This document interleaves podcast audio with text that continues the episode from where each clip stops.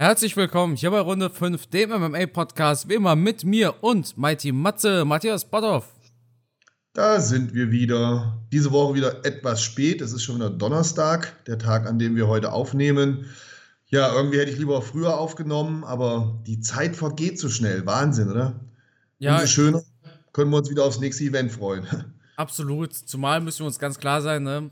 Hätten wir jetzt Adesanya zum Beispiel gegen Whittaker, dann seid euch sicher, wäre die Episode früher gekommen.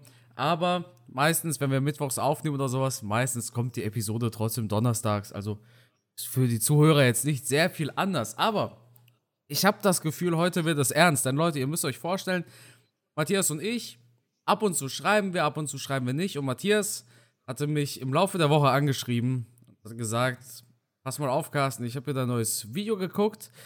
Und ich äh, stimme da nicht mit dir überein. Bei dem Thema Sean O'Malley und Francis Ngannou. Und Leute, ihr könnt euch vorstellen, wenn Matthias mir im Laufe der Woche sagt, dass er eine andere Meinung hat, dann muss das im Podcast besprochen werden. Und bevor wir über Sean Strickland sprechen und äh, Jack Hermanson, würde ich sagen, kommen wir zu der Francis Ngannou-Thematik, solange sie noch ein bisschen frisch ist, oder? Können wir sehr gerne machen. Es ist ja ein Thema, was jetzt ja die, die letzten Tage Social Media mäßig die Runde gemacht hat. Ein sehr umstrittenes Thema. Ähm, du hast ja auch Videos dazu gemacht, welche übrigens wieder sehr interessant waren, keine Frage. Aber in ein, zwei Kleinigkeiten stimme ich dir halt, ja, was heißt nicht zu? Ähm, Meinung kann ja auch individuell sein und trotzdem richtig. Aber ich habe da halt ein, zwei Gedankengänge gehabt, die sie jetzt nicht so mit deinen gedeckt haben, die du da geäußert hast. Und ja, da können wir gleich nochmal drüber sprechen. Aber vielleicht kannst du nochmal ganz kurz die Situation von Francis Ngannou zusammenfassen und worum es da eigentlich ging in deinem YouTube-Video. Ja, es geht am Ende des Tages darum, dass Ngannou mehr Geld von der UFC möchte, plus Boxkämpfe in seinem Vertrag, das hat er zumindest so gesagt, oder sein Manager hat das so gesagt. Nee, Ngannou selbst hat das so gesagt und sein Manager. Beide haben es gesagt, deshalb kam ich jetzt durcheinander. Und Sean O'Malley, der Rising Star der UFC, einer der Top 3 zukünftigen Stars in meinen Augen. Ne, also ich habe in meiner Top 3 habe ich Paddy Pimblett, Hamzat und Sean O'Malley. Der hat sich dann hinter Dana White gestellt, der hat gesagt, pass mal auf, vielleicht hat er recht, vielleicht spricht er die Fakten aus, aber du kannst das nicht zur UFC sagen. Engano ist jetzt in einer schlechten Position. Ich persönlich fand das nicht gut, aus dem Grund, dass ich denke, dass man zusammenhalten müsste. Und ich habe das in einem sehr ausführlichen Video gesagt. Was Engano gemacht hat, war nicht, er revolutioniert jetzt die gesamte UFC, aber Engano hat diese Tür geöffnet. Engano hat die Tür geöffnet.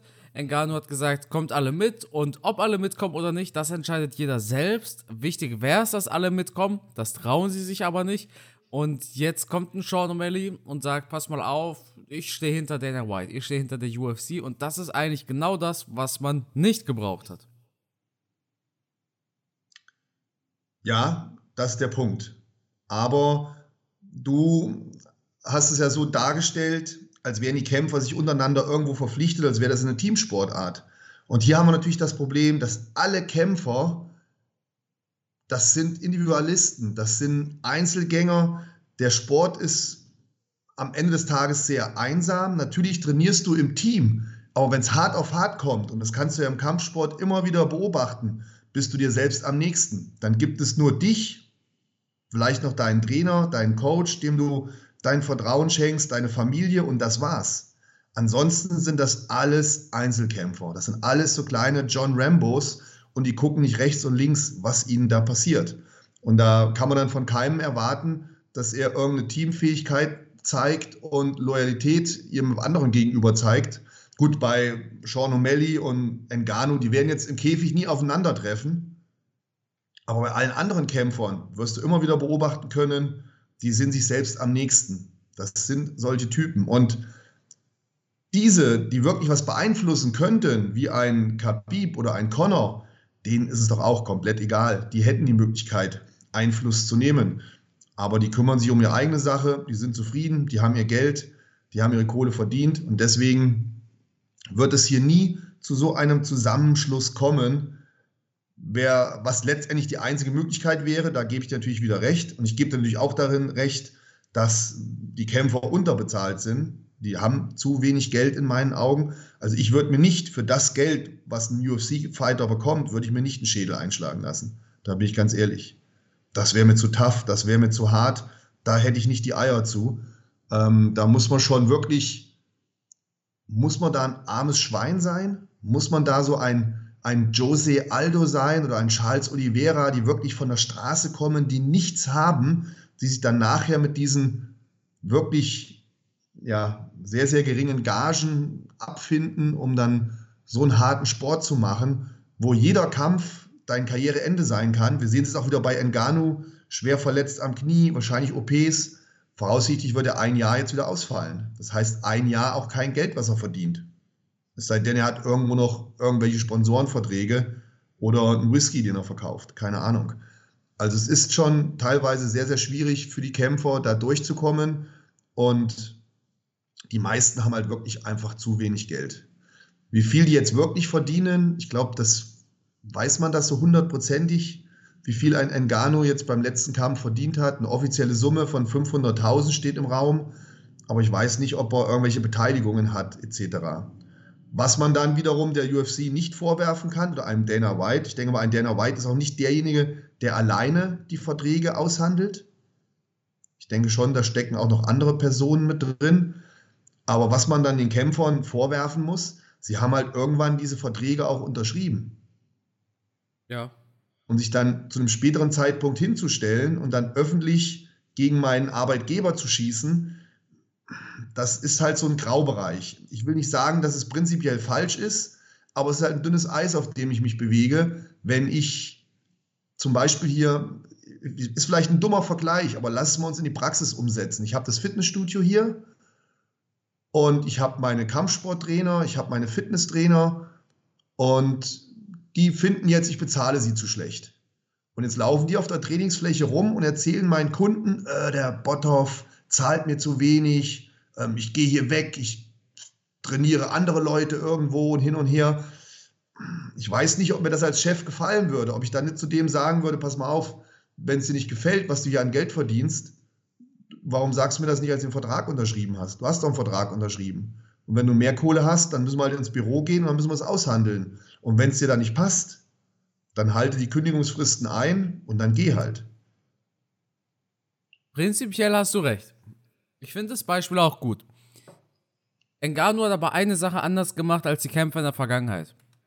Und zwar hatte Engano sich nicht geweigert, in seinem aktuellen Vertrag zu kämpfen. Engano hat nicht gesagt, er kämpft nicht gegen Cyril Gahn, weil ihm das Geld zu wenig ist, sondern Engano war in seinem letzten Kampf auf seinem Vertrag. Und es ging darum, ob Engano verlängert. Das heißt, Engano hat sich dahingehend über den aktuellen Vertrag beschwert, indem er gesagt hat, ich werde nicht mehr einen Vertrag zu denselben Konditionen unterschreiben. Und das ist ja der Knackpunkt. Und das ist Enganos gutes Recht. Als er neu war in der UFC, als er mit diesen acht Fight, glaube ich, acht Kämpfe oder 40 Monate hat er unterschrieben. Jetzt, das war der achte Kampf jetzt gegen Cyril Gahn. Da konnte ja keiner ahnen, was für ein Superstar er wird. Jetzt bringt er der UFC natürlich viel, viel mehr Geld ein als damals. Ne? Und jetzt sagt er, passt mal auf. Ich habe alle Kämpfe gemacht unter meinem alten Vertrag. Wenn ihr aber wollt, dass ich verlängere, dann gebt mir mehr Kohle. Und darin sehe ich jetzt nichts Verwerfliches. Nein. Das sind ja normale nein, Verhandlungen. Und nein, genau. Bin ich, voll, bin ich voll bei Enganu. Genau. Würde ich genauso machen. Der, der Mann ist jetzt wie alt? 35, 36? Ja, ungefähr. Jetzt ist das eine Knie kaputt. Wie lange hat der noch? Ja. Ein paar, sagen wir zwei, drei Jahre. Das Heavyweight, das, das hat immer ein bisschen länger, was das Alter angeht. Das, das stimmt. Gebe ich dir vollkommen recht. Da kann er bis 40 mit 40 auch noch gute Leistung bringen. Das haben verschiedene Kampfsportler schon gezeigt. Klitschko oder wenn wir jetzt beim MMA bleiben, DC, Mark Hunt war, glaube ich, auch schon relativ alt. Ähm, Alistair Overeem ist auch nicht Stipe mehr der wird, glaube ich, auch 40 bald. Ich bin also bin ich durchaus bei dir. Aber trotzdem müssen wir dann rechnen, wie viele Kämpfe habe ich im Schwergewicht in dem Zeitraum. Jetzt die Verletzung, das heißt ein Jahr, bis er wieder kämpfen kann, circa dann ist er schon 36, 37, dann bleiben noch drei Jahre. Also das Fenster, in dem er richtig Geld verdienen kann, wird immer kleiner nach hinten raus. Genau. Und ich habe dahingehend auch damals das Video darüber gemacht, äh, mit dem Titel, ich glaube, ich habe mich in Engano getäuscht oder sowas. Und da ging es mir auch genau darum. Engano, was Masvidal zum Beispiel gemacht hat oder was John Jones gemacht hat, die haben sich über ihren aktuellen Vertrag beschwert. Die haben gesagt, sie kämpfen nicht zu dem aktuellen Geld, was sie bekommen, ohne dass sie eine Vertragsverlängerung oder sowas haben. Das, genau das hat Engano ja nicht gemacht. Engano hat im Endeffekt nur gesagt, pass auf, ich habe meinen Vertrag erfüllt, ich habe zu der Summe gekämpft, ich werde aber so nicht weitermachen. Und angesichts der Tatsache, dass der Vertrag ja tatsächlich ausgelaufen ist und das bedeutet, dass man danach neu verhandelt hätte, finde ich das vollkommen in Ordnung. Natürlich sind das ziemlich, ziemlich schmutzige Tricks und ich finde die Geschichte dahinter auch ziemlich spannend. Denn Endeavor und die Creative Artists Agency, die CAA, das sind sehr, sehr große Konkurrenten. Da gibt es auch einen kleinen Abschnitt bei Wikipedia darüber. Und jetzt müsst ihr verstehen, Endeavor ist der Eigentümer der UFC. WME, IMG, der Big, Big Boss der UFC. Und die Creative Artists Agency, der größte Konkurrent von Endeavor, das ist eben, das sagt ja schon der Name, das ist eben eine Art ja, Management. Und genau dieser Konkurrent vom UFC-Eigentümer ist das Management von Francis Ngannou. Das heißt, da gibt es auch ein bisschen Hintergrundpolitik, was ein sehr spannender Aspekt ist, was gerne mal vergessen wird. Vollkommen richtig, vollkommen richtig. Wie gesagt, es sind nur zwei Punkte, wo ich vom Prinzip her anderer Meinung bin, worum es mir ging. Zum einen, dass Sean O'Malley vollkommen recht hat. Das ist nicht sein Ding. Wenn er zufrieden ist, kann er hinter der UFC stehen. Und der zweite Punkt, war es taktisch klug, dass Engano das alles abgewickelt hat oder auf den Tisch gebracht hat vor seinem Titelkampf? Und hätte er das nicht vielleicht schlauer hinter dem Deckmantel machen müssen, ohne in die Öffentlichkeit zu gehen? Wäre seine Position nicht stärker gewesen, wenn er es vielleicht nicht öffentlich gemacht hat. Wenn ich es öffentlich mache, kann es natürlich passieren, dass die UFC wirklich angepisst ist und sagt, jetzt erst recht nicht. Wenn er es super abgeliefert hätte gegen Gahn und hätte sich dann an den Tisch gesetzt und wenn er doch ein Management hat, was so gut ist und was auch konkurriert, dann soll sich doch verdammt nochmal das Management darum kümmern, dass er auch die super Verträge bekommt. Unabhängig jetzt, ob das bei der UFC ist oder bei irgendeinem anderen Verband, wo er dann Boxkämpfe macht oder, oder MMA-Kämpfe. Das ist doch dann Aufgabe des Managements. Jetzt hat Engano seinen Kopf hinhalten müssen, hat vielleicht mit einem einen oder anderen Fan es sich verkackt, hat es mit der UFC sich verkackt. Ähm, das, dafür habe ich doch ein Management, dass die sowas in die Hand nehmen und wirklich was Gutes aushandeln für mich. Ja, wobei die UFC ging ja zuerst auf Angriff ne, damals Titelkampf Derrick Lewis gegen Cyril Gahn. Ngannou wollte einen Monat mehr an Vorbereitungszeit. Und das war eben der Zeitpunkt, wo dann Dana White im Broadcast in der Promo gesagt hat, hey, du bist der Champion, aber du machst lieber Urlaub, alles klar, mach was du willst. Hier gibt es zwei schwere Jungs, die wirklich kämpfen wollen. Und daraufhin hat Ngannou, in der GQ war das, gesagt, ich fühle mich respektlos behandelt, ich weiß manchmal gar nicht, ob ich der Champion bin oder nicht. Aber du sagst ja eine sehr spannende Sache. Und zwar, über die habe ich gar nicht mal so nachgedacht. Stell dir vor, Engano hätte das alles gar nicht in die Öffentlichkeit gebracht. Hätte so dominant gegen Cyril Gahn gewonnen, wie er eben gewonnen hat. Und ich finde, Engano war dominant. Er hat den Kampf, die zweite Hälfte des Kampfes kontrolliert, ab der dritten Runde. Und hätte er so dominant gewonnen und davor Stipe ausgenockt und jeden weggefegt, dann könnte die UFC kaum rechtfertigen, warum der Champion auf einmal raus ist aus der UFC. Dann könnte, das wäre ja eine so große Bombe, die platzen würde. Die UFC wäre ja fast schon abhängig von Engano. Aber dadurch, dass Engano sich ja so öffentlich gegen die UFC gestellt hat, wird es viele Leute jetzt nicht mehr wundern, wenn er rausgeworfen wird. Wenn er eben das nicht mehr weiter in der UFC ist. Genau, es war in meinen Augen die falsche Taktik, die er angewendet hat. Ich hätte erst den Kampf gemacht und dann hätte ich getrommelt. Quasi so, dass sie gar nicht anders können als verlängern, ja. weil er einfach nach außen hin der Muster-Champion ist.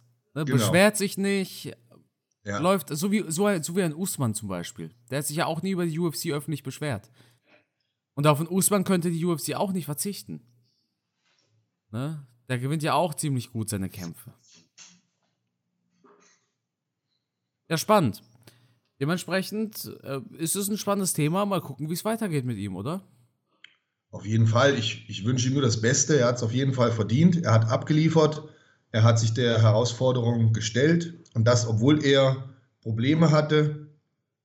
Ähm, also allergrößten Respekt, auch wenn es jetzt vielleicht nicht der Megakampf war, den wir uns erhofft haben. Aber das war halt einfach ein Kampf, den muss man halt auch erstmal gewinnen. Man muss erstmal einen Cyril Gahn schlagen. Zwei absolute Ausnahmekämpfer. Und er hat bewiesen, dass er, dass er Herz hat und, und auch eine gewisse Kampfintelligenz, ein gewisses Durchsetzungsvermögen, eine gewisse Flexibilität, weil er hat ja Sachen gemacht, mit denen wir gar nicht gerechnet haben. Und wenn das alles so stimmt, wovon wir jetzt mal ausgehen, mit der Knieverletzung alles, sich dann dahin zu stellen und gegen so einen starken Mann wie Cyril Gahn zu kämpfen und dann noch zu gewinnen, wie auch immer, auch wenn es vielleicht nicht so schön war, das weiß der aber selber. Engano weiß selber, ah, das hätte ich besser machen können, das ist gelaufen, aber ich habe gewonnen. Ich habe es durchgezogen, mit einem Knie, was kaputt ist. Die meisten von uns hätten wahrscheinlich auf dem Sofa gesessen und gejammert und Eis gefressen. Aber er hat es durchgezogen, hat gewonnen und das ist ja das, was am Ende zählt. In ein paar Jahren wird man sich nur noch daran erinnern, Engano hat Cyril Gahn geschlagen. Und nicht mehr im Detail, wie der Kampf jetzt abgelaufen ist. Und er hat seinen Möglichkeiten nach das Ding gewonnen, das Bestmögliche draus gemacht, obwohl er sogar in den ersten Runden wahrscheinlich mit den Punkten sogar hinten gelegen hat. Also ja, letztendlich, was das Kämpfen betrifft, alles richtig gemacht. Vertragsverhandlungen hätte ich persönlich das anders gemacht, aber wir stecken ja auch nie in der Situation und wir wissen ja auch immer nur so ein paar Prozent von all dem, was wirklich passiert. Ja, absolut. Kann man anders nicht sagen. Ne? Wir, wir, wir sehen ja auch nur das, was nach außen getragen wird. Die Wahrheit ist, niemand von uns hat je einen Vertrag gesehen. Ne? Wir wissen nicht, was im Detail da drin steht. Wir wissen auch nicht, wir, wir wissen nichts. Wir wissen nichts. Wir wissen die, die 5%, die im Internet preisgegeben werden. Und ganz ehrlich, ich habe es schon häufiger gesagt, ich würde so gern mal Mäuschen spielen, was da so hinter den Kulissen passiert wenn Verträge ausgehandelt werden, wenn Kämpfe festgelegt werden. Wäre das nicht geil, da mal als Kampfgeist dabei zu sein, wenn die am Tisch sitzen und verhandeln über diese Verträge? Das würde mich mega interessieren. Ja, ja, theoretisch schon, aber im Endeffekt kann ich mir auch vorstellen, dass es relativ trocken aussieht, ne? Da sagt so ein, so ein Hunter Campbell, der, der Anwalt von denen, pass mal auf, so sieht's aus. Und jetzt der Fighter, den Prelims, ja, der da nicht so erfolgreich ist, hat zwei Optionen. Option 1, alles klar, ich nehme an. Option 2, nein, ich will mehr Geld. Und dann Campbell sagt, nein, ist nicht drin. Und dann muss er trotzdem annehmen. Also, ich, ich denke, so eine Verhandlung mit einem Superstar wie Conor McGregor, das könnte schon das anders. Ja, ja, also das ist natürlich dann schon eine andere Nummer. Die Anfänger oder die, die Rookies, die haben ja eh keine Wahl. Die, die kämpfen ja praktisch umsonst. Hauptsache, sie sind in der UFC. Hauptsache, sie sind auf irgendeiner Kampfkarte drauf, damit man sie sieht, dass sie eine gewisse Popularität bekommen. Aber es ist teilweise schon traurig, wenn die sich für 10.000 Dollar mhm. ja, da ja, fast in Anführungsstrichen totschlagen lassen. Also wir haben ja da manchmal schon äh, Rookies gesehen, die wirklich harte Kämpfe hingelegt haben, wo ich mir gedacht habe, Junge, Junge, Junge, boah, das ist hart verdientes Geld. Richtig hart verdientes Geld. Ja. Was mir gerade noch einfällt, Matthias, die Tickets für UFC London waren in fünf Minuten ausverkauft, ne? Wahnsinn. Sollen auch sauteuer gewesen sein. Wahnsinn. Was ist aktuell nicht teuer? Ja.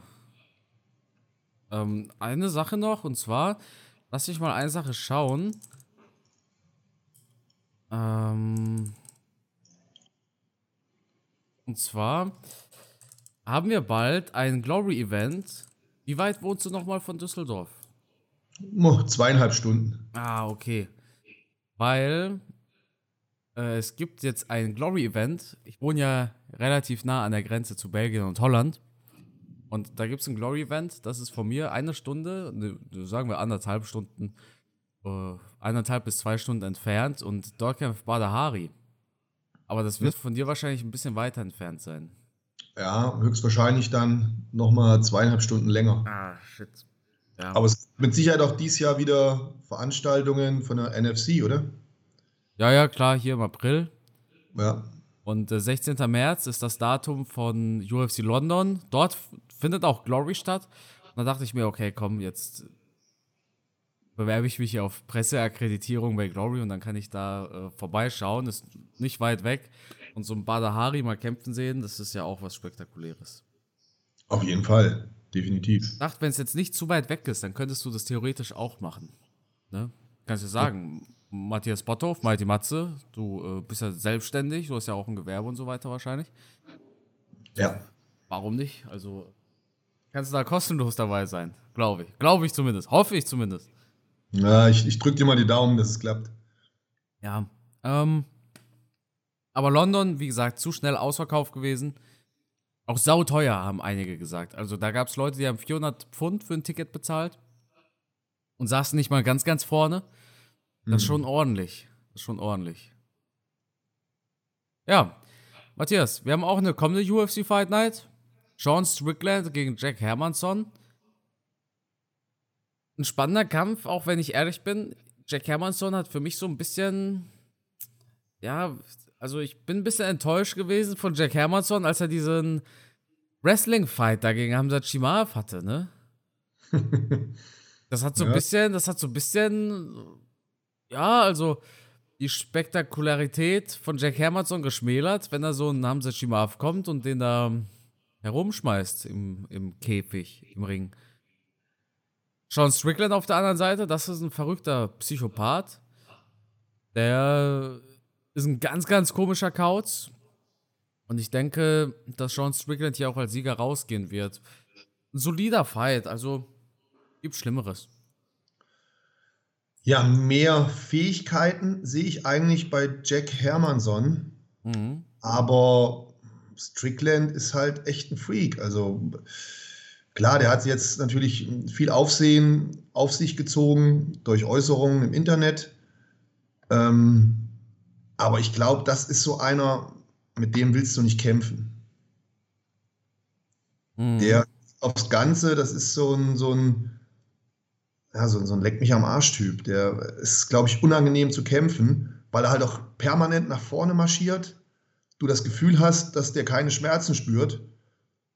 Und der macht, glaube ich, nicht so richtig Spaß zu kämpfen. Also auf alle Fälle äh, eine Herausforderung für Jack Hermansson. Ich denke, von Fähigkeiten her kann Hermansson den auf jeden Fall schlagen. Ob er es vom, vom Kopf her schafft und ob er dem Druck standhält, wenn Strickland da wieder nach vorne marschiert, ähm, muss man sich anschauen. Wird auf alle Fälle ein interessanter Kampf. Ich freue mich drauf, weil so Kämpfer wie Strickland, die die liefern eigentlich immer ab, oder? Ich kann mir jetzt nicht daran erinnern, dass der schon mal einen langweiligen Kampf gemacht hat. Das ist eigentlich einer, wo du weißt, ne, wenn der in den Käfig geht, dann geht's zur Sache. Ja, hat jetzt auch seine 1, 2, 5 Siege in Folge in der UFC. Hat zwei Niederlagen, nee, drei Niederlagen gegen Santiago Ponzinibbio, Eliseu Zaleski und gegen Kamaru Usman. Strickland hatte mal gegen Usman verloren. Ja, gut. Gegen Usman hat er nach Punkten verloren. Das ist natürlich überhaupt kein Problem, das kann man. Und Ponzinibbio, der war ja auch mal richtig im nach vorne kommen, war auch so ein Shootingstar. Der ist, glaube ich, dann durch die Verletzung erst zurückgeworfen worden. Mhm. Also, ja, gegen die kann man verlieren. Der Dos Santos, der Zaleski, da, da fällt mir jetzt nichts zu ein. Da, den Kampf habe ich jetzt gar nicht auf dem Schirm. Ja, Nunes gegen Pennington hat wahrscheinlich auch keiner geguckt. ja. ja, wie gesagt, es, es, es wird, es, ich freue mich drauf auf den Kampf. Vor ja. allem freue ich mich drauf, weil Strickland ja auch jemand ist, der, der eine große Klappe hat, der, ähm, oh ja. Ne, der, der natürlich auch schon Richtung Titel schaut und hin und her. Deswegen äh, auf alle Fälle einer, der, der Interesse auf sich zieht. Ja, Rest der Fightcard ist jetzt nicht so spektakulär. Wir haben Puna Hele Soriano gegen Nick Maximov im Co-Main. Dann haben wir Shafkat Rahomonov gegen Carlston Harris. Wir haben Sam Alvey, der lebt auch noch, gegen Brandon Allen und Brian Battle gegen Trezen Gore. Das ist ein Fight von Tuff, wenn ich mich richtig erinnere. Und Julian Erosa versus Steven Peterson. Present Gore ist, meine ich, der Kämpfer, der bei Ultimate Fighter eigentlich gewonnen hat, aber sich dann verletzt hatte und jetzt trotzdem die Chance auf einen UFC-Fight bekommt. Mhm. Gegen Brian Battle, ja. Genau, im August, im August hat er sich am Knie verletzt, hätte eigentlich damals schon gegen ihn kämpfen sollen. Schön. Ja, dann würde ich sagen, war es das mit der aktuellen Episode. Matthias, wie immer, vielen Dank fürs Dabeisein und das Schlusswort, das gehört natürlich dir. Ja, ihr Lieben, vielen Dank fürs Zuhören und ich freue mich schon drauf, wenn wir nächste Woche wieder was aufnehmen können. Da wird es natürlich dann wieder spannender. Dann haben wir ja die Prognose zu Adesanya versus Whittaker, stimmt's? Genau so sieht's aus. Ui, das wird wieder spannend. Das wird mega. Da müssen wir dann auch über die Dopingvorwürfe von Adesanya sprechen. Stimmt. Das wollte ich noch ansprechen. Ja, aber wir können es uns ja aufheben für nächste okay, Woche. Okay, okay.